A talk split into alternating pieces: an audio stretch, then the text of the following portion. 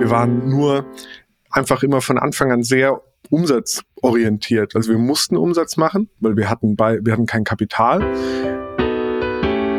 wenn wir Business Angels irgendwo kennengelernt haben, gesagt, hey, wir haben da so ein Newsletter, den schicken wir alle drei Monate raus. Möchtest du da nicht mit drauf? Und in dem Newsletter war dann, ah, wir machen gerade so viel Umsatz, so sind unsere Kosten, Gewinnen in dem Quartal, das sind gerade unsere Fragezeichen. Hey, ich möchte nicht, dass wir uns nochmal in einer Situation befinden, wo wir, weil wir halt weniger Rücklagen haben und trotzdem irgendwie sehr verantwortungsvoll unternehmerisch agieren wollen, das Tempo rausnehmen glaube, bei der Bewertung jetzt einfach nur maximal hoch zu pokern, kann halt auch ab einem gewissen Punkt äh, nach hinten losgehen, wenn man es dann nicht mehr schafft, äh, die Erwartungen, die an diese Bewertungen gebunden sind, äh, auch zu erfüllen. Und ich denke, äh, dass wir die Erwartungen an unsere Bewertung sehr gut erfüllen können. Also wir haben den Umsatz aus dem Bezugszeitraum jetzt irgendwie verdreifacht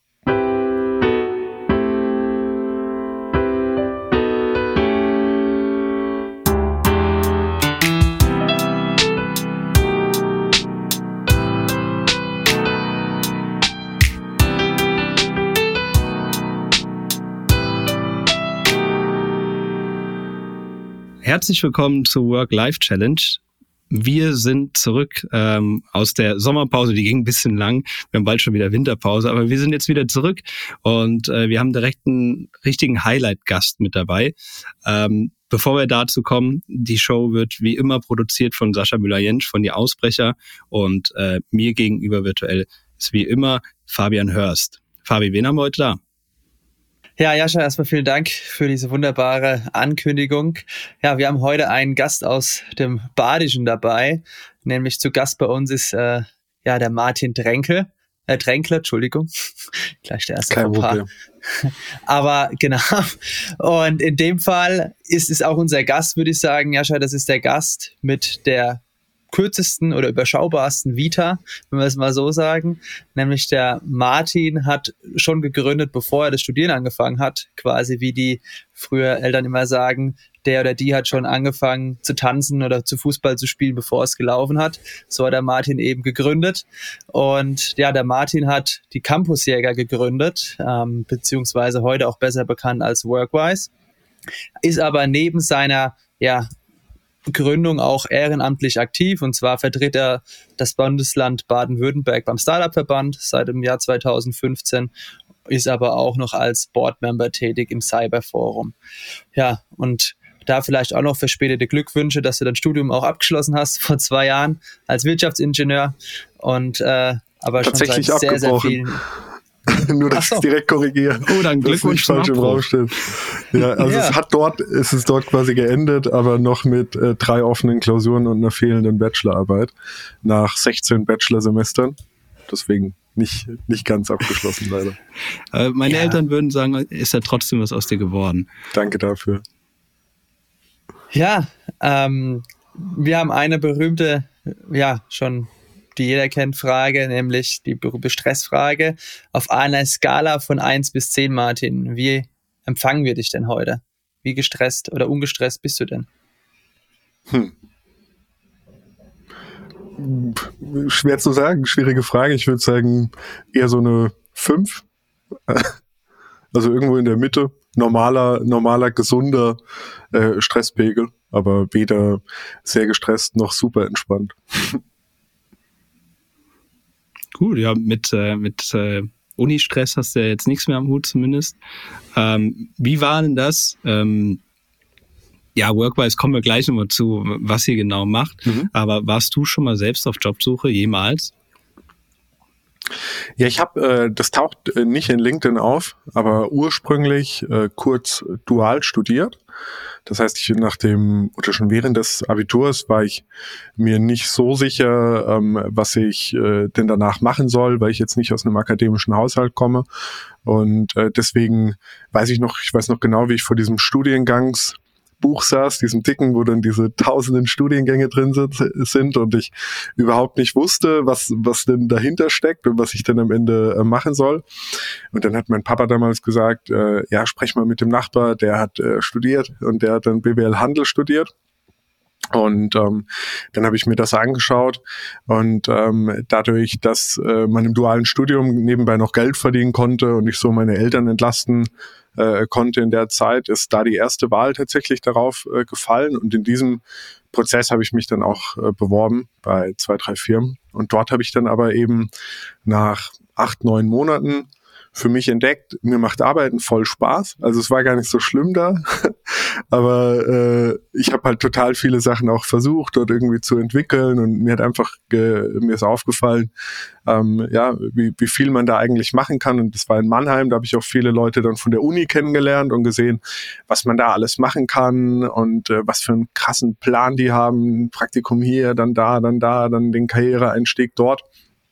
Und das hat mich dann eigentlich dazu gebracht zu sagen, okay, ich möchte nochmal einen Neustart machen. Und äh, der Neustart war dann quasi nach äh, neun Monaten dieses abgebrochene duale Studium in Karlsruhe zum Start äh, des Wirtschaftsingenieurwesens, aber da dann eben von Anfang an gedacht, okay, jetzt irgendwie was eigenes machen. Ähm, und so ist es dann ungefähr auch zu Campusjäger gekommen. Heißt, du hast zwei Studiengänge äh, abgebrochen. Stimmt. Jetzt, wo du sagst. Erfolgreicher Serienabbrecher. Ja, genau. Weil dann, äh, genau, dann hast du quasi das digital, äh, das äh, duale Studium gemacht und äh, dann bist du direkt in die Gründung gesprungen. Genau nach dem Abbruch ähm, in die Gründung gesprungen. Damals weiß ich noch, ähm, dass ich den Yannick, mein auch noch äh, immer noch äh, mein, mein Mitgründer, der der auch noch aktiv dabei ist, äh, dazu überredet habe, irgendwie nach nach Karlsruhe zu kommen und dort zu studieren. Und er war nach dem Abi kurz bei äh, Gründerszene im Praktikum und äh, auch Reisen und ähm, nachdem er da in Berlin war, hat er sich, glaube ich, nicht vorstellen können, wieder in die Ecke zu kommen. Also wir kommen beide äh, über den Rhein rüber aus der Pfalz ursprünglich, äh, gerade eine Viertelstunde von Karlsruhe entfernt. Und das hat er sich nicht vorstellen können, aber ich habe ihn dann total belabert äh, und nur die Vorzüge äh, genannt, äh, die es irgendwie am KIT gäbe und in Karlsruhe und so hat sie ihn dann hierher verschlagen, ähm, obwohl er, glaube ich, überall hin wollte, außer nach Karlsruhe äh, ursprünglich. Aber das hat ja dann äh, alles ganz gut funktioniert. Wir sind dann noch zusammengezogen und ähm, haben dann eben angefangen. Äh, damals wussten wir noch nicht äh, nichts von Campusjäger zum Start, äh, als wir zusammengezogen sind, aber wir hatten schon vorher, wir waren auch auf der gleichen Schule, immer mal wieder über Gründungsideen gesprochen.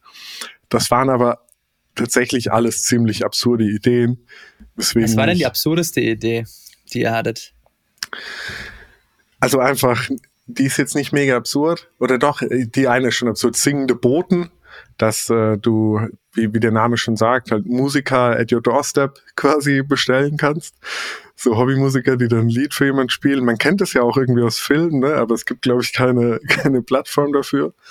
Und eine andere war irgendwie Get Boxed. Ähm, das war aber eigentlich sowas wie Reddit und Craigslist. Ich meine, die Sachen gibt's nicht in, in Deutschland, aber das war quasi so, dass du deine Hobbys und deine Bookmarks, die du irgendwie hast, gut strukturierst und dann Sachen vorgeschlagen kriegst. Und noch irgendwas hatten wir mit Pflanzen, solche kleinen Kartons, die du direkt einpflanzen kannst, dann pflanzt was draus, wird was draus. Aber sag mal so, alles Ideen, wo es wahrscheinlich selbst mit starkem Pivotieren schwierig gewesen wäre, irgendwas Gescheites daraus zu machen. Und äh, so hatten wir Glück, dass es äh, Campusjäger geworden ist. Der erste Name von mir war noch SAVK, Studentische Arbeitsvermittlung Karlsruhe, richtig Panne. Und äh, Janik gut, hat das, ganz, das Blatt dann aber rechtzeitig noch gewendet und äh, mit, mit Campussäger das Ganze auf jeden Fall schon mal signifikant verbessert, auch wenn wir uns damit auch darüber auch oft geärgert haben über den Namen wegen deutschsprachiger Markt, Limit auf Studenten und dem Ä im Name, hat aber auch viele Vorteile gehabt. Genau, aber so ist es dann dazu gekommen. Und das haben wir dann im September gestartet und im Oktober ging dann das Studium los. Ich bin wirklich gespannt, ob äh, nach dieser Folge irgendjemand eine Plattform für singende Boten äh, aufmacht. Vielleicht das jetzt Vielleicht eine goldene Business-Idee rausgefeuert. Es gibt tatsächlich äh, ein Angebot, dass Prominente die Geburtstagsgrüße oder ja, andere Glückwünsche per Video aufnehmen und keine Ahnung, dann wünscht den Andi Bremer alles Gute zum Geburtstag also ist gar nicht so abwege gewesen, eure Idee. Sofa-Concerts gibt's auch. Die machen äh, vor allem lokale Musiker, die dann, wie der Name auch sagt, irgendwie auftreten. Ich glaube aber auch Hochzeiten und so oder halt im Wohnzimmer. Und die haben es, glaube ich, aber wirklich geschafft aus einer Idee, die aus meiner Sicht nichtsdestotrotz irgendwie ist halt schwierig zu realisieren, Marktplatz mit hohem Aufwand, niedrige Take Rates, zumindest meine Annahme, glaube ich, schon was Cooles zu bauen. Auch paar coole Marketingaktionen gemacht und so. Also das ist, glaube ich, nicht, nicht schlecht, aber mein Wissen von der Plattform ist auch einige Jahre alt. Bevor wir jetzt auf Workwise kommen, will ich noch ganz kurz ähm, hören, wie du, Yannick, äh, von den Vorzügen von Karlsruhe gegenüber Berlin jetzt zum Beispiel überzeugt hast. Was sind denn äh, vielleicht auch für, für potenzielle BewerberInnen, was sind die Vorzüge von Karlsruhe gegenüber Berlin? Also ich, ich weiß nicht mehr, mit welchen ich ihn überzeugt hatte. Ich wusste nur, ich hatte die Möglichkeit, mit ein paar Leuten zu sprechen, die Wirtschaftsingenieurwesen studiert haben am KIT. Und die haben mir dann Vor- und Nachteile gesagt, aber zu Janik haben es nur die Vorteile geschafft. Äh, die Nachteile habe ich dann, dann vergessen, das weiß ich auf jeden Fall noch. Und äh, ansonsten heute ähm, würde ich sagen, der, der Vorteil, und das äh, zeigt schon, ja, der, der, Vorteil von Karlsruhe ist, du kannst dich in Karlsruhe gut kon konzentrieren, wahrscheinlich, weil in Berlin, ähm, weil es einfach weniger Ablenkung gibt, aber weiß nicht, ob das jetzt wirklich ein guter Vorteil ist. Und was mir auch aufgefallen ist, weil letztens hat es ein Bewerber erwähnt, äh, den ich im Prozess hatte, als wir auch über die Vorzüge von Karlsruhe gesprochen haben, die waren dann so, ja, die Pfalz ist ja nahe und Frankreich und der Schwarzwald, also die Vorteile sind nicht Karlsruhe selbst, sondern dass man schnell, schnell wegkommt an andere schöne Orte. Nee, aber Spaß beiseite. Also ich glaube, es ist schon äh, gerade ähm, für, für Unternehmen äh, ganz cool, weil du hast die, die große Uni mit super vielen Tech-Talenten auch. Du hast recht wenig Konkurrenz. Wenn du jetzt Richtung Grown-Ups schaust, dann gibt's noch irgendwie äh, Chrono24 ähm, oder eben äh, EchoBot und äh, Workwise, wo man irgendwo sagen kann, okay, mit über mit ein paar hundert Mitarbeitern oder so.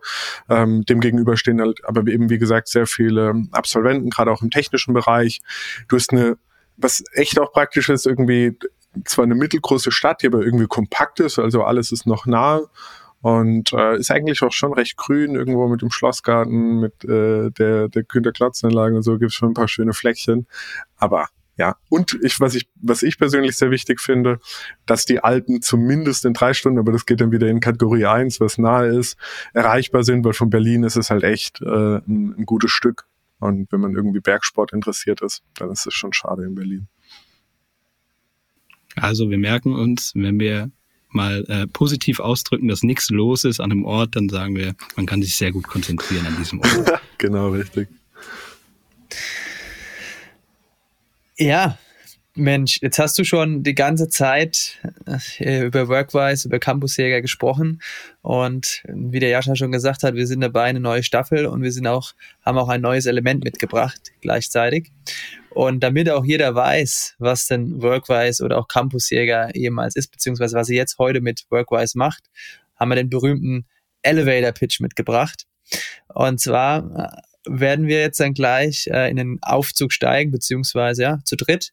Wir holen dann gleich den Aufzug und äh, dann kannst du uns mal in knapp 60 Sekunden erzählen, uns und den ZuhörerInnen, was denn Workwise heute so macht und für was es steht.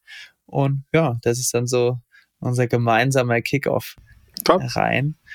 Jetzt muss, müssen wir nur kurz den Aufzug holen, wie das so ist. Ich drücke mal kurz drauf. Ah, da ist er schon. Dann äh, gehen wir beide rein und leg los, du. Cool. Genau, was machen wir? Wir unterstützen Unternehmen, äh, vor allem im deutschsprachigen Raum, dabei die richtigen Mitarbeiter zu finden.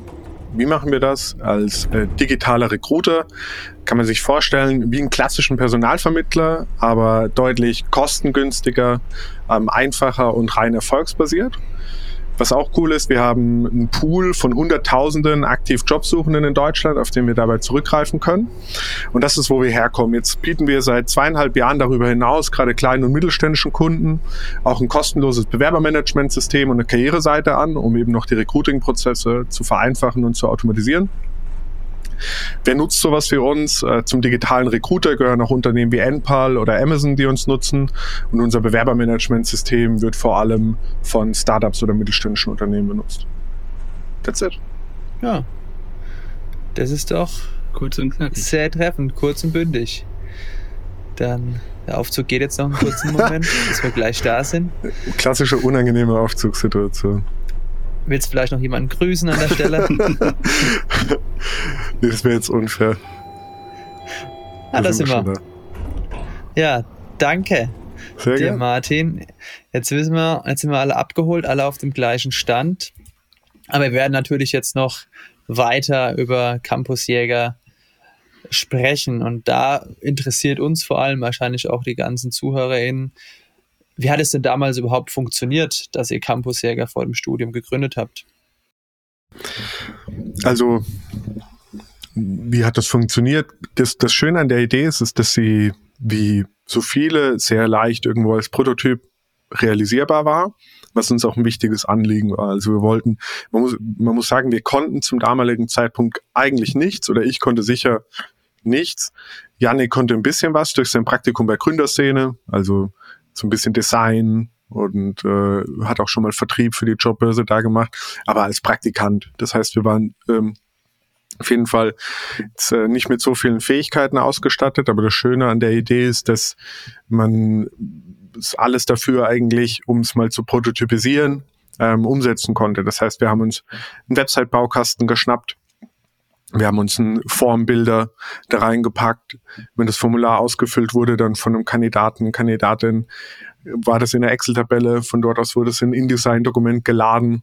Und daraus haben wir dann irgendwie einen Lebenslauf erstellt, den wir dann wieder an unsere Kunden geschickt haben. Und die Kunden haben wir einfach gewonnen, indem wir nach tatsächlich schon nach zwei, drei Wochen nach Ideenstart mit dieser Website rausgegangen sind und einfach äh, Firmen angerufen haben und so dann erste Kunden auch regional gewonnen haben, den wir dann, deren Anzeigen wir dann vermarktet haben und denen wir dann Kandidaten vorgestellt haben. Das heißt, am Anfang haben wir eigentlich ziemlich manuell und brutal aufwendig das gemacht, was so ein klassischer Personalvermittler macht und haben uns dann aber quasi schon äh, nach und nach rangewagt, um eben dafür auch die eine, eine, eine Plattform zu entwickeln mit einem hohen Automatisierungsgrad.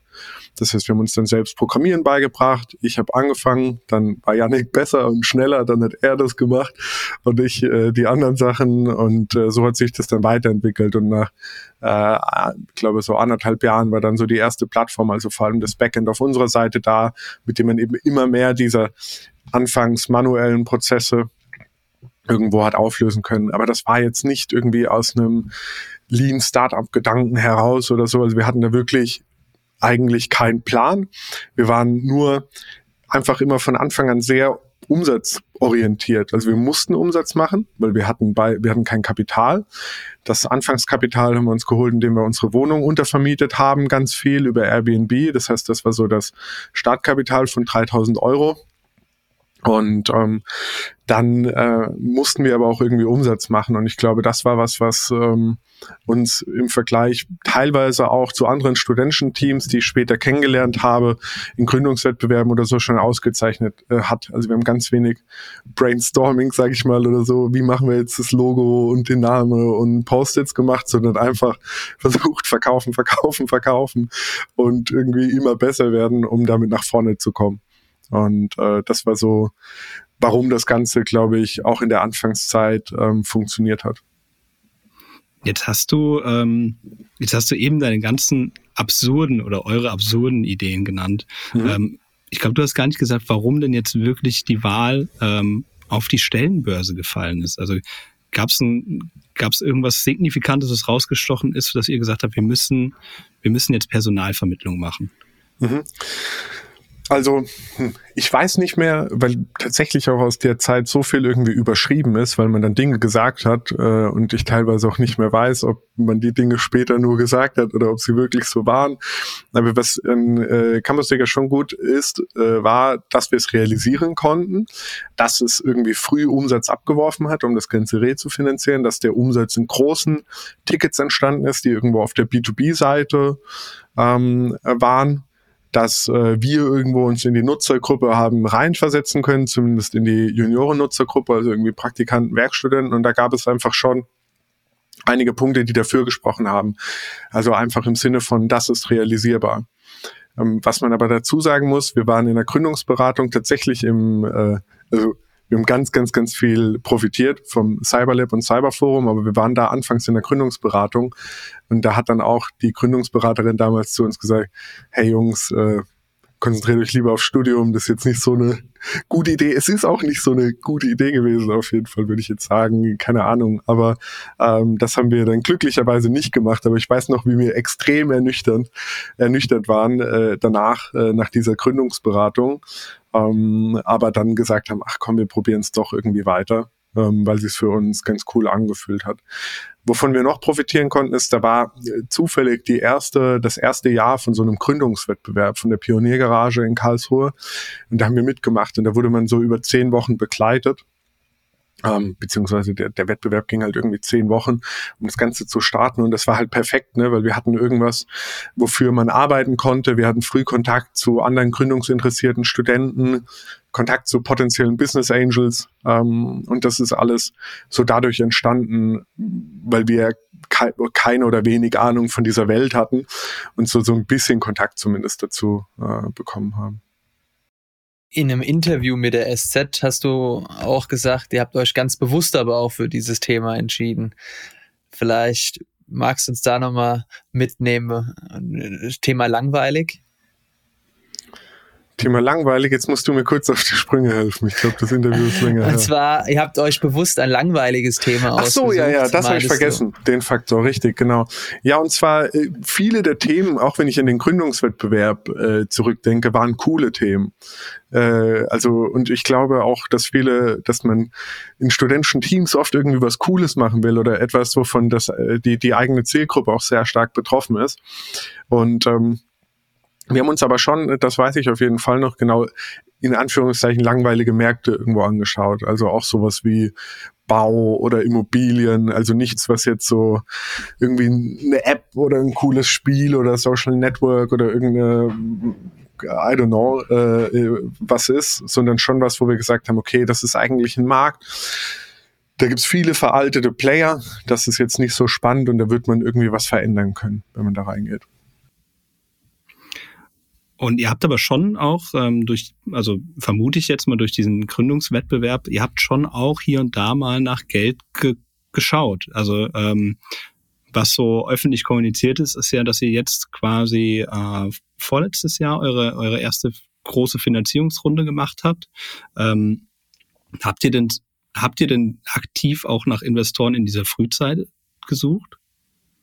Ja, aber wir wussten noch gar nicht, was das bedeutet. Also wir hatten tatsächlich direkt an diesem ersten Gründungswettbewerb ein Angebot für ein, für ein äh, Seed-Investment, hätten, glaube ich, irgendwie 70.000 Euro bekommen äh, für 10 Prozent, was absurd ist. Zwei Erstsemesterstudenten, also äh, echt krass, dass der Angel, dass da vorne auf der Bühne hat er das irgendwie gesagt, ja, ich würde gerne in euch investieren. Das ist dann aber nicht zustande gekommen, weil er gleichzeitig ein sehr großes Investment dann in seine Firma äh, bekommen hat. Aber er hat uns damals ein bisschen Geld äh, gegeben, weil es dann nicht zustande gekommen ist, was uns schon auch äh, geholfen hat dann. Also es war nachdem wir schon erste Traktion hatten, aber trotzdem war das, war das für uns damals ein, ein wichtiger Punkt. Äh, aber ohne eben Anteile dafür zu erhalten. Und ähm, dann in Folge. Er hat euch Geld geschenkt. Ganz kurz, er hat euch Geld geschenkt, wollte gerade sagen. Solche Leute gibt's auch da draußen noch. Ja, weil es war eigentlich, es wäre eigentlich die Idee gewesen, dass das eine erste Teilüberweisung ist der Finanzierung. Dann ist es aber geplatzt. Dann haben wir gefragt, sollen wir das jetzt zurücküberweisen? Es geht um ein paar tausend Euro, jetzt nicht um Unsum. Ähm, und dann hat er gesagt, nee, komm Jungs, behaltet das. Ähm, weil es ist jetzt nicht zustande gekommen, ist ja auch irgendwie doof für euch. Also das war, äh, sonst hätten wir wahrscheinlich diese Finanzierung auch gemacht. Ähm, und hätten kein, hätten damals, das passiert ja auch viel, zu dem Zeitpunkt keine Ahnung gehabt, worauf wir uns da eigentlich einlassen und was das für uns bedeutet. Und ähm, in Folge hatten wir dann so ein Mentoren- oder Investoren-Newsletter. Das heißt, wir haben damals, wenn wir Business Angels irgendwo kennengelernt haben, gesagt, hey, wir haben da so ein Newsletter, den schicken wir alle drei Monate raus. Möchtest du da nicht mit drauf? Und in dem Newsletter war dann, ah, wir machen gerade so viel Umsatz, so sind unsere Kosten, Gewinn in dem Quartal, das sind gerade unsere Fragezeichen. Und da waren dann irgendwann so 30, 40 Investoren drauf die haben den bekommen und dann haben wir halt immer gefragt, hey, wenn ihr Lust habt, lasst uns dazu telefonieren zu den Issues, die wir gerade haben. Und dadurch hatten Kurze wir auch Frage, ab wann habt ihr das gemacht? Ab wann habt, also nach wie vielen Jahren? Vielleicht nach. Da war das schon relativ Ich würde schätzen nach einem Jahr, also recht am Anfang. Ist tatsächlich so das erste Mal, dass ich davon höre. Finde ich eigentlich gar nicht so verkehrt. Muss ich ehrlicherweise sagen. Ja, ich auch. Zwar aber voll, also wir haben es irgendwann aufgehört. Aber im Nachgang waren ein paar Tipps, die wir bekommen haben, echt auch richtig schlecht oder verwirrend. Also muss man jetzt sagen, ist ja nicht, ist gar nicht bös gemeint. Aber wir hatten damals so eine Phase, als Beispiel, da haben wir, das war vielleicht nach einem Jahr oder so, sagen wir mal, da haben wir normal 8.000 bis 10.000 Euro Umsatz gemacht. Und wir hatten paar Praktikanten und Werkstudenten. Wir waren ja selber Studenten, also das war ein Haufen von Studis. Ne? Und dann äh, haben wir einen Monat irgendwie nur 5.000, 6.000 Euro Umsatz gemacht. Aber die Stichprobe im Absatz waren ja damals wahrscheinlich 10, 15 Vermittlungen oder so. Und wir hatten halt derbe Schiss, was da jetzt passiert ist den Monat, ne, weil der Umsatz runter ist. Und dann haben wir halt den, den Newsletter geschrieben, hey, was sollen wir jetzt machen? Und das war wirklich nur ein Monat. Und da haben uns dann schon Leute empfohlen, ja, Cost-Cutting und so Sachen, ne, wo ich so denke, da hätte einfach nur eine Person sagen müssen, ey, das ist ganz normal. Das passiert einfach auch mal. Es geht, und wir hatten schon damals dann um, wir hatten die Umsätze fast immer super viel davon zurücklegen können, weil wir noch einen Werkstudentenjob hatten und, und dadurch ein bisschen was ansparen konnten.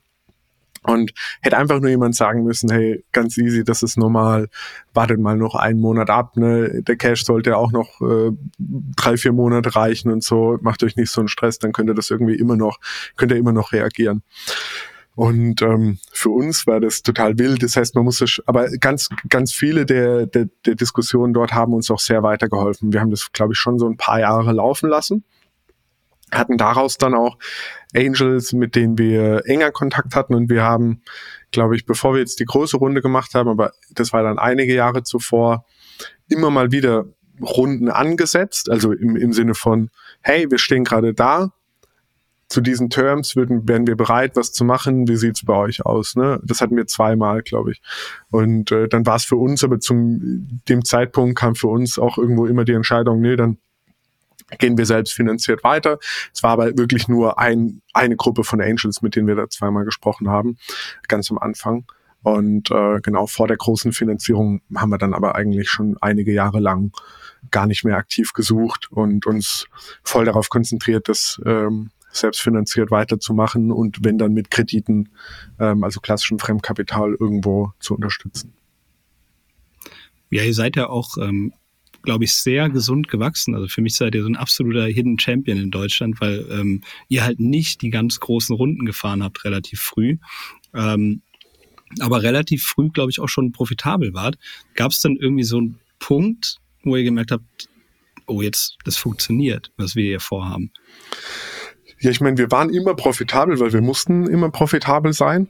Ähm, aber natürlich auf einem, auf einem Kostenlevel, was jetzt nicht irgendwie eine realistische Kostenstruktur war. Also wir konnten halt als Studenten die ersten fünf Jahre haben wir wahrscheinlich irgendwie 1000 Euro Gehalt im Monat gehabt als Gründer. Ähm, echt lange. Und ähm, das würde ja in, das gleicht ja nicht einer normalen Kostenstruktur. Das heißt, wir waren profitabel, gut profitabel teilweise auch unter eben dieser günstigen äh, äh, Studentengründerkostenstruktur und konnten damit schon gut zurücklegen und äh, dennoch unsere damals aber auch kleinen Umsätze eigentlich jedes Jahr mindestens verdoppeln oder grob immer so verdoppeln, manchmal auch zweieinhalb, verdreifachen, aber in dieser Anfangszeit eben. Und äh, durch die Profitabilität konnten wir dann zum Beispiel auch 2018 war dann das erste Mal äh, einen Kredit aufnehmen, wo wir dann gesagt haben, okay, jetzt nehmen wir mal noch zusätzlich 400.000 Euro irgendwie auf, weil super Konditionen waren und äh, sichern damit irgendwo die, die Firma auch nochmal ab. Wir sind da nie richtig rangegangen, äh, tatsächlich, also haben den nie wirklich eingesetzt, aber so nochmal als Sicherheitsnetz ähm, äh, geholt damals. Okay. Aber das wurde dann, um dann auch zur Finanzierung zu kommen, das wurde dann irgendwann zu schwer. Also, weil ähm, die Selbstfinanzierung war dann schon tough. Und ähm, es gab verschiedene Auslöser, die am Ende dazu geführt haben, einer war zum Beispiel ähm, zwei, drei Monate oder drei Monate, bevor wir angefangen haben, äh, die Runde zu machen. Das war dann Juli, August 2021 haben die Prognosemodelle, die ich vor allem verwendet habe, um irgendwie den Umsatz zu prognostizieren für die ersten drei Monate, haben die gesagt, die werden richtig, werden richtig doof die nächsten drei Monate. Ähm, der, der Umsatz wird irgendwie stagnieren und, und deutlich niedriger ausfallen als im ursprünglichen Plan. Und wir hatten extrem aggressiv eingestellt in dem Jahr 2021. Und dann habe ich quasi rot gesehen aus dem Prognosemodell heraus und habe dann auch äh, in das Team, Management-Team ist jetzt wahrscheinlich auch noch ein zu großer Begriff für die damalige Teamkonstellation, aber halt an die Entscheider äh, kommuniziert, hey, ich glaube, wir müssen das Hiring runterfahren. Und man muss sich vorstellen, das war wirklich aus einer, aus einer aus einem extremer, da ging es nur um Hiring die ganze Zeit, jeden Monat in den All Hands und alles. Da kamen super viele neue neue Leute. Und dann ging äh, plötzlich, äh, ja, wir stellen jetzt erstmal nicht weiter ein, wir machen jetzt äh, langsam. Und dann hatten wir drei Rekordmonate hintereinander. Also es war super die Fehlentscheidung. Ähm, keine Ahnung, es war einfach doof. Und äh, dann kam deswegen auch die Entscheidung anderthalb, zwei Monate später, wo ich halt zu mir gesagt habe und äh, auch mit Yannick besprochen habe, dann, hey, ich möchte nicht, dass wir uns nochmal in einer Situation befinden, wo wir, weil wir halt weniger Rücklagen haben und trotzdem irgendwie sehr verantwortungsvoll unternehmerisch agieren wollen, das Tempo rausnehmen und deswegen gegenüber finanzierten Wettbewerb irgendwo an Geschwindigkeit verlieren. Und das war dann eigentlich der Punkt, warum wir auch gesagt haben, okay, jetzt möchten wir eine Runde aufnehmen, um eben nicht mehr in so eine Situation zu kommen, sondern einen längeren Atem auch für Marktphasen zu haben, wo wir vielleicht mehr Unsicherheit haben oder unsicherere Prognosen. Ne? Und ähm, das war ein wichtiger Punkt. Und die selbst, auch in dem Jahr konnten wir unseren Umsatz verdoppeln da. Und dann, wenn du das machst, dann sind ja auch die Rücklagen von dem Jahr zuvor oder vor allem von dem Jahr nochmal vorher kaum noch was wert ähm, weil du, ja, weil die halt nicht mehr in Relation stehen zur neuen Größe der Organisation. Hat denn da auch so ein bisschen äh, die private finanzielle Situation eine Sicherheit gespielt, weil man liest ja immer und weiß ja auch immer, wenn man selber, wenn, wenn das Eigenunternehmen das größte Vermögensasset ist, dass man dann ab irgendeinem gewissen Punkt vielleicht nicht mehr so entscheidet, wie man eigentlich entscheiden würde. Jein, also sollte es wahrscheinlich. Stichwort, Stichwort Secondary, für alle, die das Wort zum ersten Mal hören, ist quasi, dass sich die Gründenden in der Situation ihre eigenen Anteile auch verkaufen in der Finanzierungsrunde und quasi selber ein bisschen Geld aus der Company ziehen. Vielleicht das war für uns auf jeden Fall auch, äh, auch ein wichtiger Punkt, äh, den man auch mal hat machen müssen, weil zum damaligen Zeitpunkt war da privat quasi nichts irgendwo, ne? Und gleichzeitig den Kredit, äh, äh, noch einen Kredit geholt über über mehr als über eine Million, ähm, wo ja auch immer eine Durchschlagshaftung mitläuft. Das heißt, das war schon ähm, ja, also da, da war nichts auf der privaten Seite, weil Gehaltstech, also woher hätte das kommen sollen, weil wir hatten ja nie, nie ein wirkliches Gehalt. Und ähm, an der, auf, der, auf der Gegenseite standen die Kredite mit Durchschlagshaftung. Und deswegen war es für uns schon auch ein Positivpunkt, dass man in so einer Finanzierungsrunde auch noch ein Secondary mit dazu machen kann. Äh, und natürlich auch irgendwo äh, die Möglichkeit besteht, in solchen Finanzierungsrunden ähm, mit, den, mit den Darlehen, äh, die bereits irgendwie gezahlt wurden, anders umzugehen. Also ähm, Du sagst uns jetzt bestimmt nicht, wie viele ihr euch rausgezogen habt. Nee. Suggestivfrage. Ja, nee. ja, nee. aber, aber es ist schon so, dass, dass ihr jetzt ähm, eine private äh, finanzielle Sicherheit habt. Genau. Und ähm, entscheidest du dadurch anders? In der Organisation ja, aber nicht deswegen. Also ich würde auch schon vorher sagen, äh, Im Nachgang habe ich mir zum Beispiel 18 angeschaut, was da haben wir, äh, also die privaten Entscheidungen waren immer sehr risikoreich und sehr stark pro der Sicherheit der Organisation. Und das habe ich da zum damaligen Zeitpunkt, ich habe da auch nicht schlecht mit geschlafen, auch nicht mit den Krediten oder so. Irgendwie hat mich das einfach, war ich da zu naiv oder mich hat das nicht so gejuckt. Das heißt, ich würde sagen, ich hatte immer mehr Sorge davor, als Organisation oder Arbeitgeber zu scheitern, als als Privatperson. Also das war immer viel signifikanter, die Angst irgendwo. Und äh, deswegen haben wir, glaube ich, auch immer so viel Sicherheit auf die Unternehmensseite gepackt. Wir haben immer sehr trans, wir hatten auch, deswegen, also wir hatten trotz Selbstfinanzierung, ne, und äh, 50 Prozent Umsatzeinbruch auf Monatsbasis in der Corona-Pandemie am Anfang. Keine Kündigung und keine Kurzarbeit, weil wir schon sehr, sehr stark darauf geachtet haben, dass die Organisation immer Liquidität hat und äh, dass dort eben viel zusammengehalten haben. Und deswegen, wenn sich Entscheidungen jetzt verändert haben, dann weniger wegen einer zugenommenen privaten Sicherheit, sondern eher wegen einer stärkeren Sicherheit der Organisation, weil wir jetzt dieses Kapital haben. Natürlich fühlt es sich auch gut an, zu sagen, wie man so schön sagt, so irgendwo, ja, was gut hinter die Brandmauer passt jetzt nicht mehr so, aber das hat man früher so gesagt, aber da ein bisschen was in Sicherheit gebracht zu haben.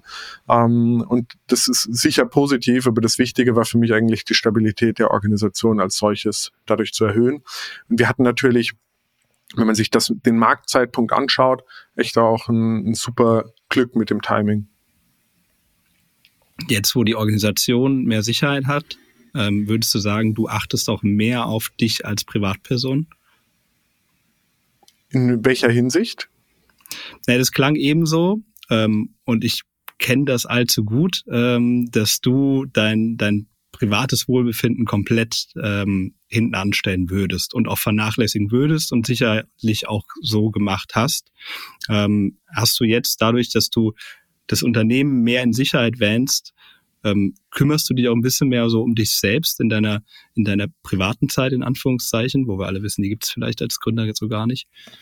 Ich würde eher sagen, dass es äh, die, die finanzielle Entscheidung betroffen hat. Also im Sinne von äh, Sicherheit eher in der Organisation als private Sicherheit. Einfach weil das für mich auch in meiner Lebenssituation nicht äh, relevant war. Also äh, ich hab, war immer noch, habe mich immer noch gefühlt zu dem Zeitpunkt oder keine Ahnung vor drei Jahren eher wie ein Student äh, vom vom Lifestyle und deswegen war das jetzt auch nicht so, also war nicht so sehr in meinem Kopf, da jetzt irgendwie viel Rücklagen zu bilden. Ich habe halt ganz normal das gespart, was irgendwie vom Gehalt ging, aber sonst jetzt nicht viel Sicherheit aufgebaut. Das war eher der Punkt, der sich jetzt verändert hat. Aber das private Wohlbefinden, würde ich sagen, habe ich äh, da, da gab es andere Punkte, wo ich äh, mehr darauf geachtet habe, wo es einfach ja Zeitpunkte der Realisation gab, wo ich dann für mich entschlossen habe, oh, okay, jetzt muss ich ähm, irgendwie was verändern. Zum Beispiel ähm, am Anfang war ja noch parallel äh, Studium und äh, Arbeit und ich war ziemlich ambitioniert auch im Studium, also dass ich das noch irgendwie nebenbei richtig gut mache und ähm, dann habe ich irgendwann schon äh, Abnutzungszeichen gemerkt, auf jeden Fall. Ähm, Welche denn zum Beispiel? Also bei mir sind es immer physische Themen, dass ich mich dann einfach nicht so gut fühle oder äh, irgendwelche Anzeichen kriege, die dann sagen, okay, muss man mehr auf deine Gesundheit achten. Aber das kam vor allem eigentlich da. Und was auch cool war, war, wir waren damals in so einem Accelerator von EO, dieser Entrepreneurs Organization. Und da gab es ein ganz einfaches Tool, das ist echt ganz komisch, wenn man das jetzt sagt, dass das so ein Gamechanger war, aber war es echt, wo man einfach nur dann so irgendwie ausfüllen müsste, hey, die letzten 30 Tage, bewerte von eins bis zehn, wie ging's dir, wie ging's dir hinsichtlich Beziehung und, und Arbeit. Und dann kam mal, kam sowas, wow, gar nicht so gut, ne? Und dann äh, haben mein Mitgründer und ich das immer gemeinsam ausgefüllt oder ein paar Monate und äh, uns dann zusammen irgendwie abends hingesetzt und drüber gesprochen. Und dann ist uns beiden so aufgefallen, okay, krass, irgendwie haben wir schon vieles, was wir wahrscheinlich, was uns am Anfang vom Studium irgendwie auch Urlaub oder Reisen und andere Dinge erleben, ziemlich über Bord geworfen.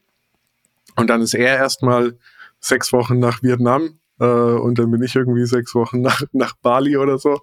Und dann haben wir erstmal nicht weiter studiert, weil man kann ja jetzt auch nicht zaubern. Das heißt, wir mussten halt irgendeinen Zeitblock ähm, äh, wegmachen und das war dann eben das Studium, also dann ab dann viel Urlaubssemester und Fristverlängerung und sowas. Und dadurch ist dann, aber das war ja schon eigentlich recht früh, vor so fünf, sechs Jahren, eine, eine, ein anderes Bewusstsein reingekommen. Also was brauche ich irgendwo, wie schaffe ich es, meine verschiedenen Lebensbereiche so zu balancieren, dass ich am Ende die richtige Energie habe und irgendwo ähm, ja auch effektiv sein kann ähm, für in, in meiner Rolle. Also dieses Vier-Säulen-Modell, was du, glaube ich, auch mal in einem Interview genannt hast, das hast du quasi durch äh, EO, durch diese, diese Organisation kennengelernt ich weiß nicht mehr, wie die Reihenfolge war, aber es könnte schon, äh, also ich könnte schon sein, dass es daher kam. Ich kann mich ja noch auch an eine, an eine andere Art äh, dessen äh, erinnern, wie ich das eingesetzt habe, aber für mich war das damals halt so sehr simpel. Also wenn mehr irgendwie die Bereiche müssen, wenn zu viele Bereiche, Lebensbereiche auf Rot sind, dann, dann wird es ungemütlich und zu komplex das ist heute, heute denke ich gar nicht mehr so sehr so danach, aber damals habe ich schon das sehr strukturiert als Tool benutzt. Das heißt, du führst diese Tabellen auch nicht mehr. Nee. Ähm, weil ich habe ich hab auch einen befreundeten Gründer, also Malte, der war auch schon mal hier im Podcast äh, in dieser Organisation. Den haben wir letztens zwar mit zusammen weg und dann haben wir ihn gefragt, ja, ähm, und wie lief's privat letzten Monat? Hat er gesagt, ja, Moment, ich guck mal kurz. hat er sein, äh, hat er sein Google Sheet aufgemacht und Krass. hat uns dann äh, vorgelesen, was er da eingetragen hat. Also schei scheint wohl äh, scheint wohl zu helfen, ein bisschen Struktur reinzukriegen. Ja. In alles. Ähm, du hast über, über Yannick noch kurz gesprochen. Äh, das äh, konnte ich jetzt, glaube ich, nicht recherchieren. Wohnt ihr doch zusammen? Nee, das war vor sechs Jahren zuletzt, glaube ich. Also die ersten drei Jahre, meine ich, äh, haben wir zusammen gewohnt. Und das war warum ging es auseinander? Äh, nur weil ich mit meiner heutigen Frau da zusammengezogen bin. War aber auch echt in Ordnung. Also war schon, schon sehr, sehr intensiv, wenn man zusammen arbeitet, studiert und lebt. Also wir verstehen uns super, aber äh, ja, passt glaube ich auch, wenn man ein bisschen Abstand hat noch. Wenn wir noch jetzt, sage ich mal, das Thema Finanzierungsrunde auch nochmal so ein bisschen abschließen. Ich meine, ihr lebt in einer heißen mhm. Zeit oder einer heißen Zeit des HR-Techs rund um euch, nehmen andere Wettbewerber, Mitbewerber, sammeln viel Geld ein, ähm, auch zu teilweise sehr exorbitanten Bewertungen beispielsweise Personio etc. Jetzt habt ihr 12 Millionen mhm. aufgenommen, man munkelt, ihr habt jetzt so eine Bewertung so zwischen 55 und 60 Millionen Euro, was man so hört und liest. Mhm. Äh, wie siehst du das? Fühlt ihr euch eher so ein bisschen über den Tisch gezogen oder ist es eine, eine faire Bewertung aus eurer Sicht? Nö, ich finde, also wenn's, wenn das jetzt die Bewertung wäre, dann, dann finde ich sie fair äh, für die damaligen, für, auch für die damaligen Bewertungen, die zu diesem Zeitpunkt kursiert sind. Also ist in Wahrheit höher, Und, weil du so schmunzelst? Nee, nee, nee, nee, nein, nein, nein. Ist schon ungefähr was um den Dreh. Ähm, und dann finde ich sie fair. Ähm, und ähm, ich glaube, es geht ja nicht nur um, um die Bewertung irgendwo. Ich denke, wir hätten mit einem anderen Konsortium von Investoren sogar eine höhere Bewertung ziehen können zum damaligen Zeitpunkt. Ähm, aber es geht ja auch um andere Dinge. Also wir sind irgendwie, ja, es gibt einfach noch andere Dinge äh, in der Finanzierungsrunde, die wichtig sind, äh, den entsprechenden Partner irgendwie auszuwählen. Dann kann es noch Dinge geben, ähm, was, wie sieht die Liquidationspräferenz aus, wie sieht die Entwicklung der Stimmrechte aus, etc. Ähm, und da finde ich, haben wir ein sehr gutes äh, Gesamtpaket am Ende. Und was man ja auch sagen muss, ist, dass es ja auch immer wieder Organisationen gibt, die jetzt Schwierigkeiten hatten oder haben in ihrer Bewertung, äh, gerade aus dieser Hochphase irgendwie reinzuwachsen und ähm, dann jetzt irgendwie eigentlich Downrounds machen müssten. Ähm, was, was halt die Situation auch nicht vereinfacht. Das heißt, ich glaube, bei der Bewertung jetzt einfach nur maximal hoch zu pokern, kann halt auch ab einem gewissen Punkt äh, nach hinten losgehen, wenn man es dann nicht mehr schafft, äh, die Erwartungen, die an diese Bewertungen gebunden sind, äh, auch zu erfüllen.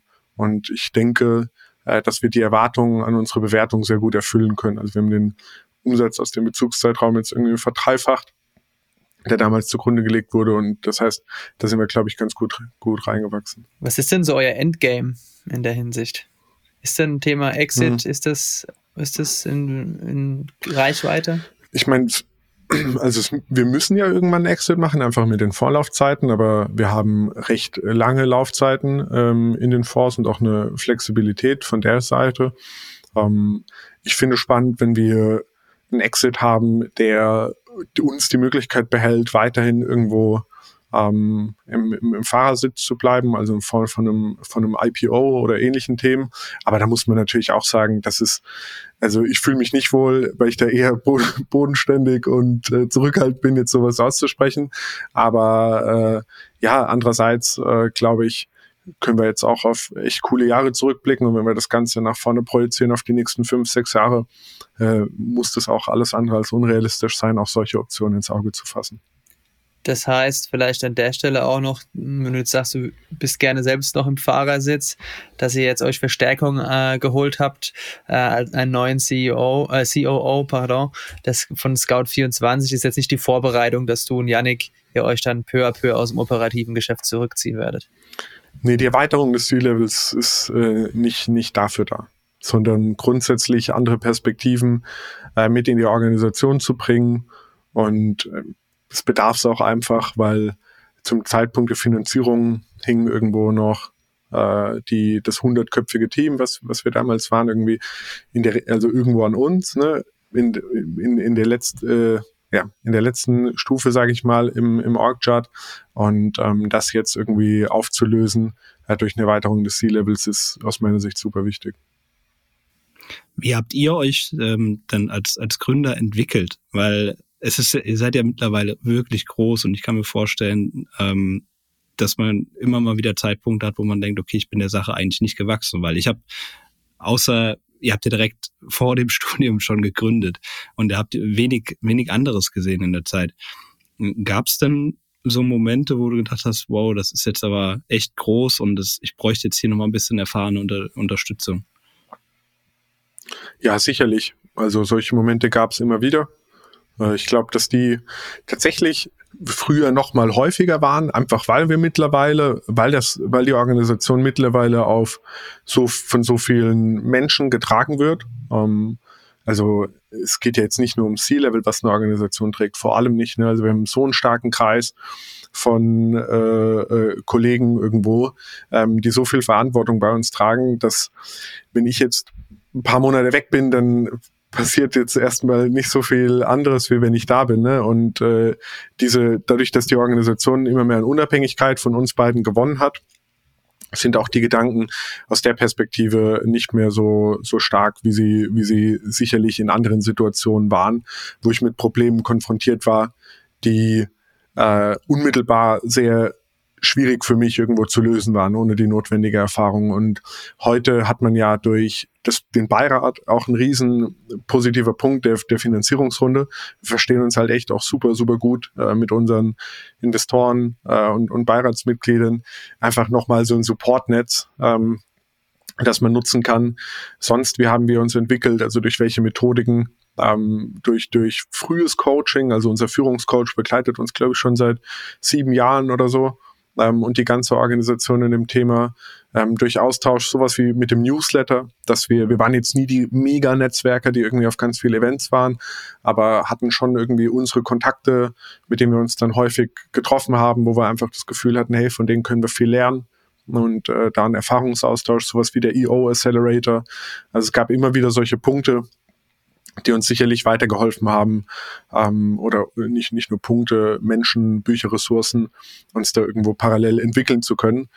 Weil das muss man schon, das muss man sagen. Also die Org hat jede, ist jedes Jahr größer, die Herausforderungen oder die, ja, die Herausforderungen sind schon, kann man schon auch sagen, größer und andere. Und du musst dich irgendwo äh, mitentwickeln, um ja weiterhin die Möglichkeit zu haben, diese, diese zu lösen oder anzugehen. Hattest du manchmal Schwierigkeiten damit loszulassen? Weil die Aufgaben verändern sich. Man gibt ja immer mehr Operatives ab. Nö, eigentlich nicht, würde ich sagen. Gut, kurz und schmerzlos. ja, okay. Ähm, lass uns mal nochmal ganz kurz ein, zwei Schritte zurück. Wir waren ja bei, bei Campusjäger. Mhm. Ähm, ihr habt euch 2021 ähm, umbenannt, habt genau. umfirmiert in, in Workwise. Warum und wieso? Also die, die Idee kam, die, genau, die Umfirmierung war vor zweieinhalb Jahren und die Idee kam aber bestimmt schon vor fünf Jahren auf. Wir fanden schon ganz cool, was wir mit Campusjäger gemacht haben, aber andererseits haben wir bei unseren Kunden total viele Potenziale gesehen. Also wir, unsere Kunden haben uns gefragt, hey, neben Studenten, Absolventen könnt ihr nicht auch Seniors, Teamleads, Führungskräfte machen? Dann haben wir aber gemerkt, wenn Kandidatinnen zu unseren Kunden kamen, haben die Prozesse häufig nicht gepasst, weil über die Hälfte unserer Kunden zum damaligen Zeitpunkt irgendwie Excel oder Outlook oder so als Bewerbermanagementsystem verwendet hat aber auch keine Zahlungsbereitschaft hatte für ein, für ein professionelles System. Und unsere Kunden hatten die Schwierigkeit, wie positioniere ich mich richtig als attraktiver Arbeitgeber? Wie mache ich sowas wie, wie, wie finde ich die richtigen Gehälter raus für meine Stellen? Und wir haben im Markt nicht die richtigen Lösungsanbieter gesehen, vor allem für KMUs, also kleine mittelständische Unternehmen, weil wir haben hier auf der Seite irgendwie klar Prozesslösungen, HR-Software gesehen, hier irgendwie Jobboards, Personalvermittler, verschiedene Einzellösungen gesehen und hier vielleicht für das Thema ähm, Positionierung, Attraktivität, Beratung etc. Die Realität im Recruiting für viele dieser Organisationen ist aber, da sitzen ein, zwei RecruiterInnen oder noch jemand, der irgendwie Lohnbuchhaltung macht und nebenbei Recruiting.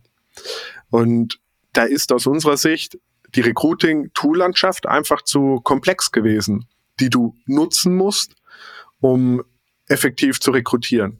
Und da kam dann für uns der Punkt, hey, eigentlich ist es für uns als digitaler Recruiter, Recruiting-Marktplatz, der schon für unsere Kunden ein Dashboard aufgebaut hat, was ähnlich ist wie ein Bewerbermanagementsystem, kein weiter Weg zu sagen, wir machen, schaffen für euch die Möglichkeit, euer gesamtes Recruiting über uns abzubilden und sind diese ganzheitliche Plattform, die diese Themen für euch löst im Recruiting.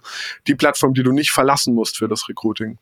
Und weil das Einzige, was wir dafür machen mussten, also es war technisch dann schon deutlich aufwendiger, war eine Karriereseite, dem Kunden die Möglichkeit zu geben, eine Karriereseite über uns zu bauen. Ne? Und dann quasi die BewerberInnen, die über die Karriereseite kommen, dafür fallen keine Zahlungen an, die können aber verwaltet werden über unser System. Und so kann alles in unserem System irgendwo abgebildet werden. Und diese Idee kam früh auf und ähm, die haben wir dann eben ja, angefangen 2020 irgendwo auch technisch umzusetzen, dann im April 21 zu, zu releasen eben. Und ähm, das hat dann auch sehr gut funktioniert, auch die Adaption davon und die Entwicklung.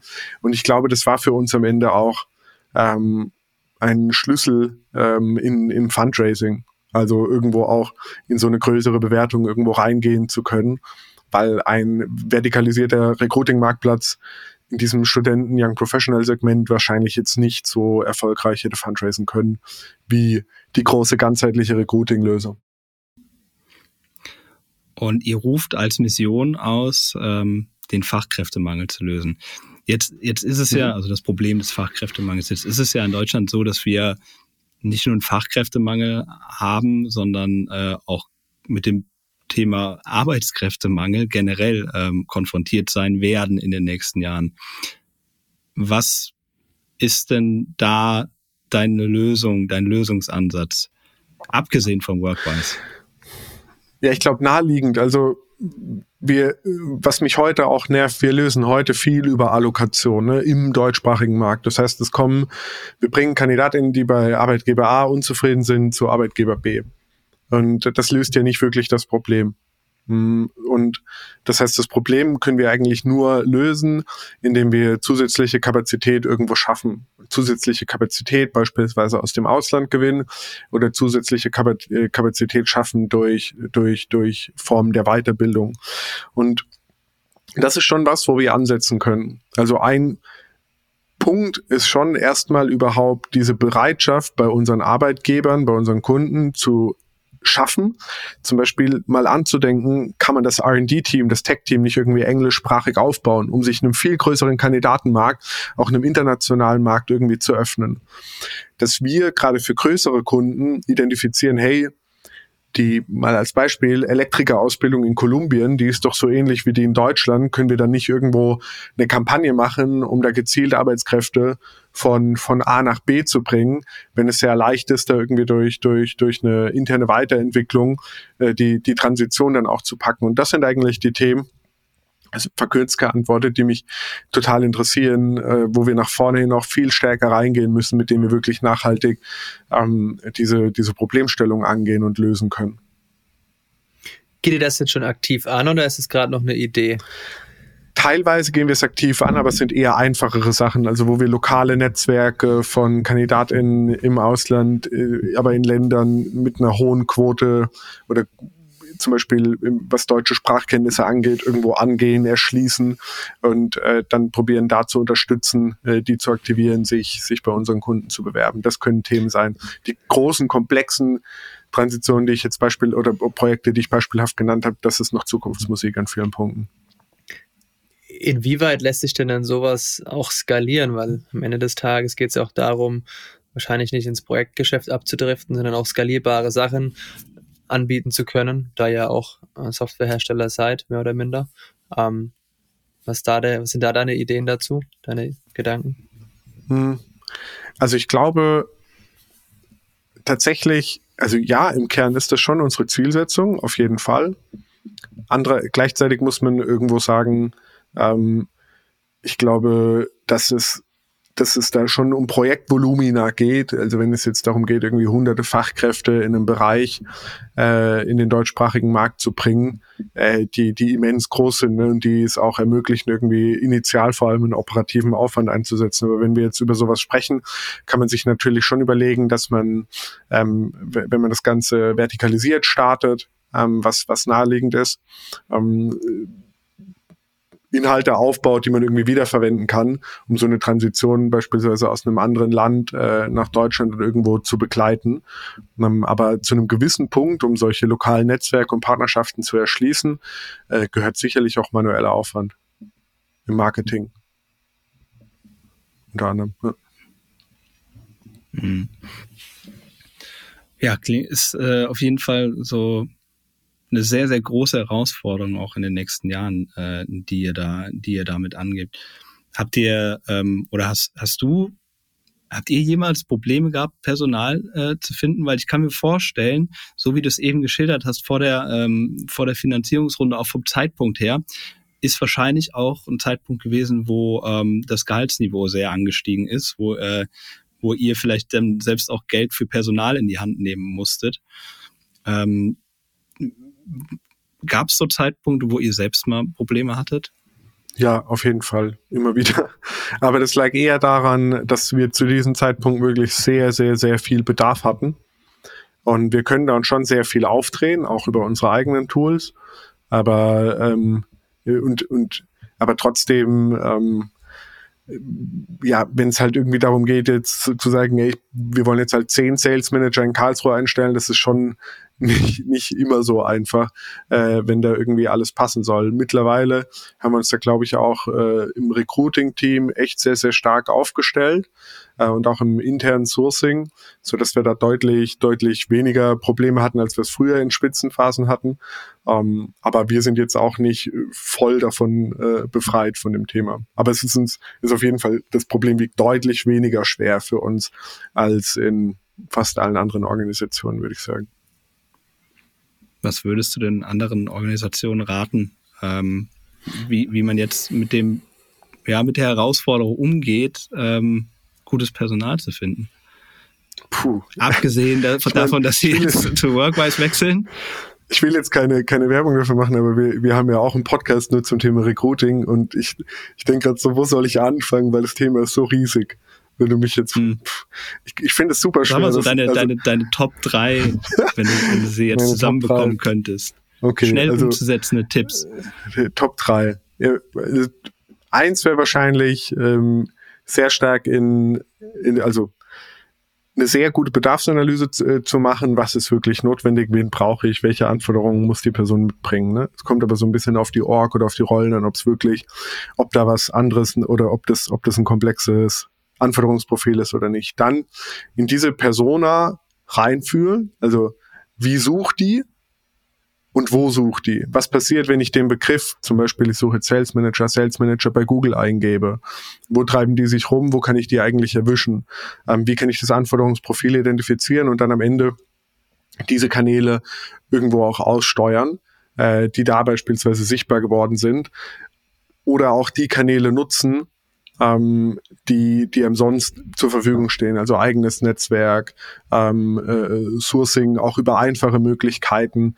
Ähm, Gerade wenn man irgendwie über LinkedIn Kontaktanfragen für ein kleines Unternehmen irgendwie trotzdem die Standardsuche nutzt und, und Sourcing macht, kann da schon sehr viel funktionieren. Aber es ist halt ein Riesen, es ist ein Riesenfeld, aber ich würde sagen, durch diesen Prozess, in dem man da allein ein großes Bewusstsein verschafft, kann man schon super viel machen.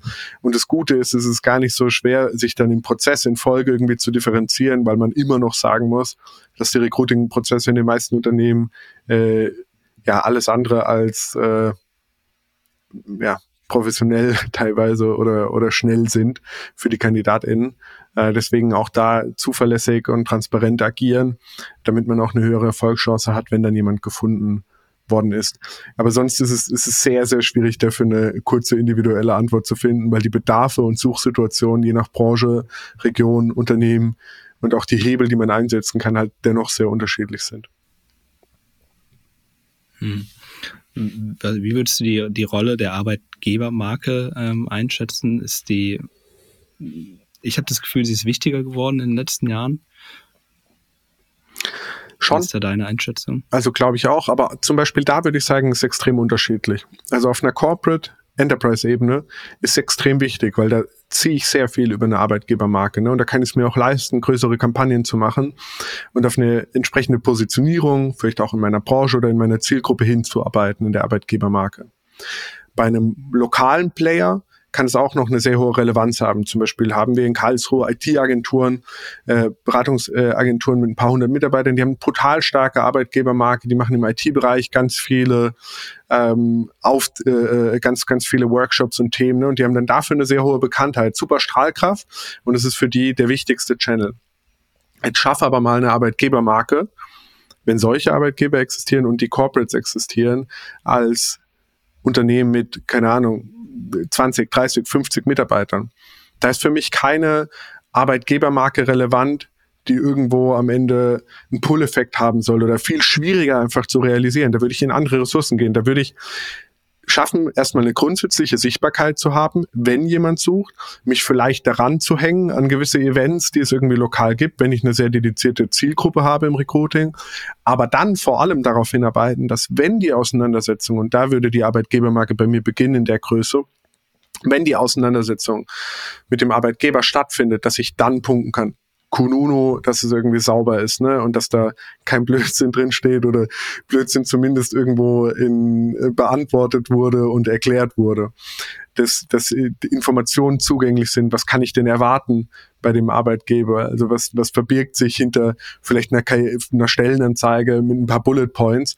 Da muss schon irgendwo, irgendwo muss mehr Information sein. Und wenn es ein Video ist, was man irgendwie mit der, mit der Kamera aufnimmt, wo man mit der, mit der Handykamera, wo man mal ein bisschen Insights gibt, ne? Also, das heißt, ich würde nicht die nach außen strahlende Arbeitgebermarke machen, sondern die, die, wenn ich bereits jemanden gewonnen habe, äh, die dann in der Auseinandersetzung dazu führt, dass ich den Interessenten, die Interessentin irgendwo auch konvertieren kann.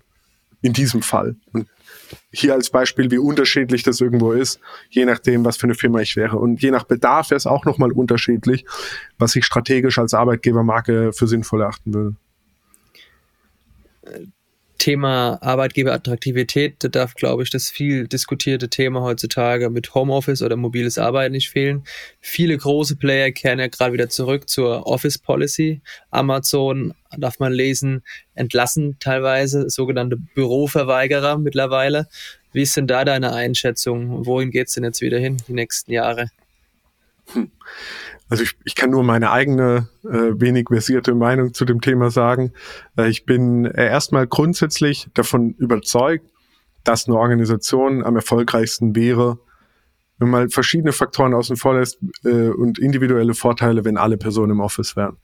Weil ich schon daran glaube, dass es ähm, wenn man, wenn, wenn Teams sich an einem Tisch zusammenfinden, egal ob das Squads sind, die irgendwie ein Produkt entwickeln oder ob das Sales-Teams sind, wo dadurch der, der Trainee äh, zuhören kann beim Senior und nebendran sitzt und der Teamlead äh, sieht, okay, ähm, wie ist die Methodik, wo kann ich weiterhelfen, ne? dann glaube ich schon daran, dass das die am Ende die effektivste Arbeitsumgebung ist ähm, und die am einfachsten ist auch für Kollaboration.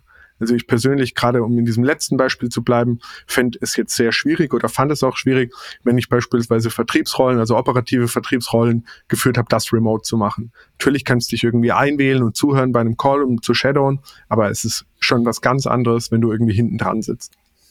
Und mhm. Dann ist es aber einfach nicht realistisch, aus meiner Sicht, das zu enforcen. Ich bin hier gerade auch im Homeoffice. Ich habe jetzt zum Beispiel, ich habe einen äh, kleinen Sohn äh, und äh, das ist cool, wenn man dann irgendwie zu Hause ist und immer mal wieder äh, auch sichtbar sein kann für sein Kind. Ne? Und wenn ich das irgendwie zweimal die Woche machen kann, äh, dann, dann, dann freut mich das schon sehr. Und das sind eben die individuellen Vorteile, die daraus äh, entstehen. Und die möchte ich auch äh, irgendwie äh, unserem Team nicht vorenthalten. Deswegen ist bei uns auch äh, gängig ist, dass äh, die meisten Leute irgendwo hybrid, äh, hybrid arbeiten. Und ähm, das schafft ja dann auch wieder Effektivität, ne? Also weil du am Ende eine bessere Employee Retention hast, äh, weil du eine höhere Zufriedenheit hast, weil es zum Beispiel für Eltern dadurch einfacher ist, irgendwo ähm, auch viele private Themen noch mitzumanagen neben der Arbeit, aber auch für viele andere Gruppen. Und ähm, das sind, das ist so mein Blick auf das ganze Thema. Also nur Office und alle an einem Ort wäre am besten, ist aber nicht realistisch. Vor allem, wenn deine Firma in Karlsruhe ist, weil wir haben halt auch Leute, wir müssen halt auch Leute heiern aus München, Berlin, Hamburg, wenn wir Spezialisten wollen für gewisse Themen, weil die gibt's leider nicht alle in Karlsruhe. Okay. Ähm, jetzt nochmal zu dir. Ähm, Sebastian Detmers von Stepstone, CEO von Stepstone, er hat mal im Interview gesagt, ähm, eigentlich ist er ein schlechtes Beispiel für die Firma, weil er schon zehn Jahre im selben Job ist. Das äh, kann man mhm. ja eigentlich nicht bringen als äh, Recruiting-Firma und ähm, er ist der Meinung, man sollte so alle drei, vier Jahre mal den Job wechseln. Jetzt bist du auch ähm, ja, so zehn Jahre im Job. Willst du noch mal was anderes sehen? Hm. Also sicher irgendwann äh, auch mal was anderes sehen, aber äh, meine Rolle hat sich ja so, also jetzt andere, was anderes irgendwie zehn Jahre in der gleichen Rolle zu sein und ich hatte schon das Gefühl, ich hatte irgendwie zehn verschiedene Rollen äh, in den letzten äh, zehn Jahren und ehrlich gesagt auch schon ganz verschiedene Unternehmen, weil Campus Heger mit fünf, zehn Studis und acht Praktikanten war halt irgendwie schon was anderes wie Workwise heute äh, mit, mit einem äh, über 200-köpfigen Team irgendwo. Und deswegen war so viel Bewegung, Entwicklung und auch unterschiedliche Herausforderungen da, dass es mir immer genug Anreize zum Lernen und zur Weiterentwicklung äh, gegeben hat und äh, für mich auch extrem spannend war und, und ist. Und dadurch, glaube ich, kann man das, kann man die Aussage wahrscheinlich eher anwenden, wenn es jetzt ein äh, Job ist, der eine sehr, sehr starke Konstanz hat und man aber irgendwie was anderes sehen möchte. Aber ich sehe ganz viel anderes die ganze Zeit. Also dich juckt's noch nicht.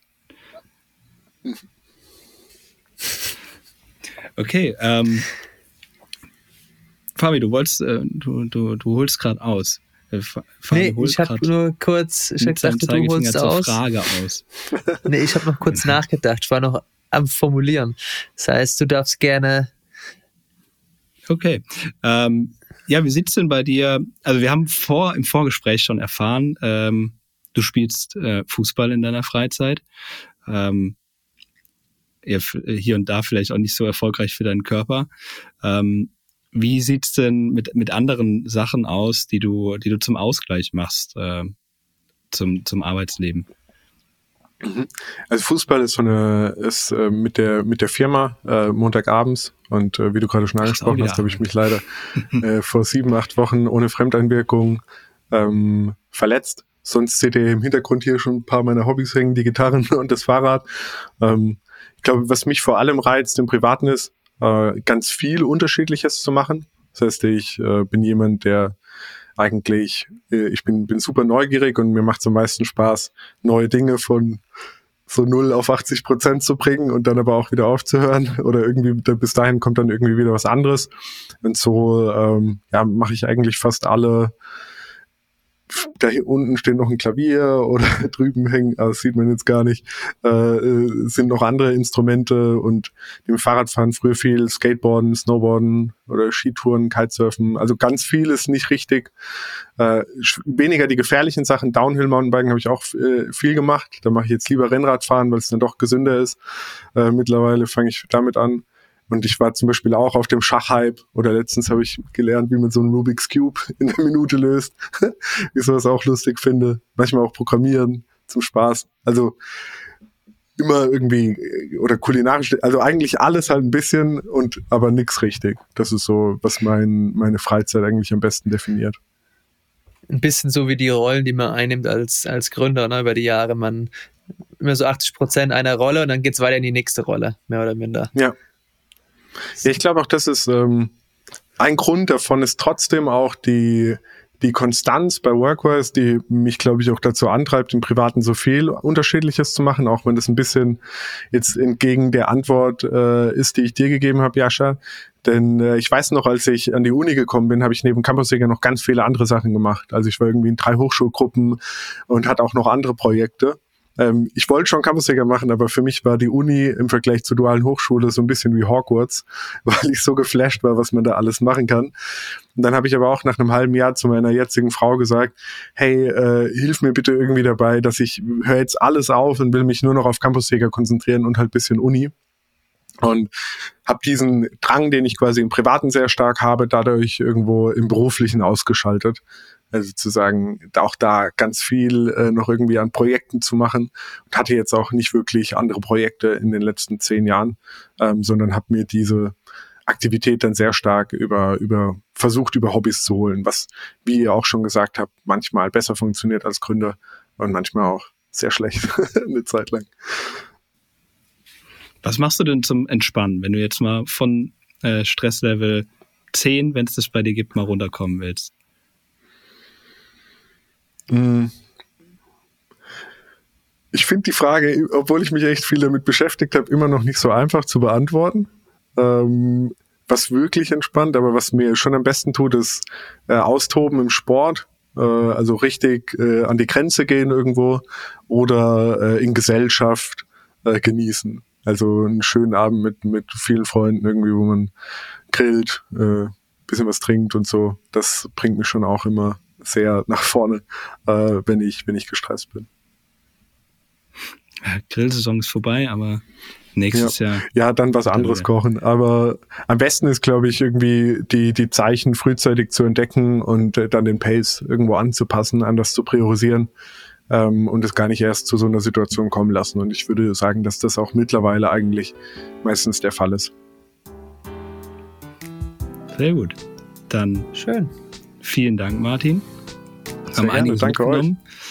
Euch. Und äh, wir sind gespannt, wie es weitergeht mit Workwise und mit dir persönlich. Vielen Dank, dir. hat Spaß gemacht. Ebenso. Ciao.